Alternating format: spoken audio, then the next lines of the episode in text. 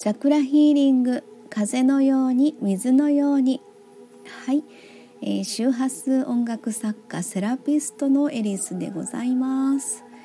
はい、えー、ちょっとまた不定期になっておりますけれども、えー、昨日ですね名古屋のサロンの方から自宅の兵庫県の方に戻ってきております、えー、またちょっとあのー、割と多めにアップしていこうかなと。なんとなくそんなこと思いながら今もねあちょっと間空いてるわと思ってなんか一言喋っておこうと思って録音スイッチを押してみました。はい、えー、この間12月8日の満月見られました。えー、私は名古屋でねちょうどサロンにいる時に、えーとサロンのベランダからめっちゃすごい綺麗な満月ご対面みたいな感じやったんですけどね、えー、すごい感動の今年最後の双子座満月ということで、えー、そのこの双子座満月この以降のね約1ヶ月の過ごし方について、えー、この1個前のプレミアム双子座満月ミュージックレター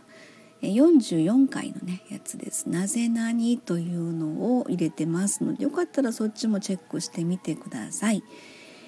えー、それでですねあの、まあ、毎回このプレミアム新月満月ミュージックレターというのはその時の月星座でね、えー、対応したチャクラのあの周波数によるえー、周波数音楽を作って登録の皆様に配信をするということなんですけれども一応の私の中ではその楽曲のイメージとしてね、えー、その時の天空図をこうまあちょっとこうリーディングして、えー、その中からのイメージそしてその太陽の十二星座と、まあ、それのチャクラかその辺のイメージをバーッとこうミックスしてですね、えー、そして曲に落とし込んでいくっていう感じなんですけど今回はですね、えー、双子座というのは第五チャクラで、えー、私の方ではイメージしてえ第五チャクラっていうのは喉に位置するんですけれどもこれで、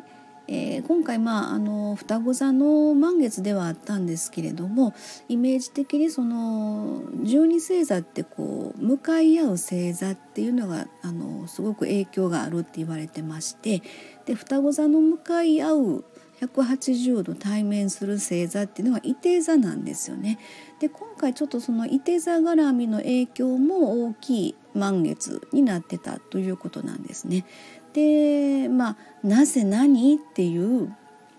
タイトルの曲を作ったんですけども、えー、その辺を盛り込んだいて座のエネルギーをビシバシと受けている双子座やったんです。えー、周波数音楽では、えー、ソルフェジオ周波数というのが基本で作っていますので、えー、第5チャクラの双子座にはですね 396Hz という、えー、調律をしながら喉にピンポイントに響くようなそんな音楽なんですけどもそれがですね、えー、なんで？なんでやの？みたいな感じの、えー、それはまあこうなんていうのかな。挑戦とかね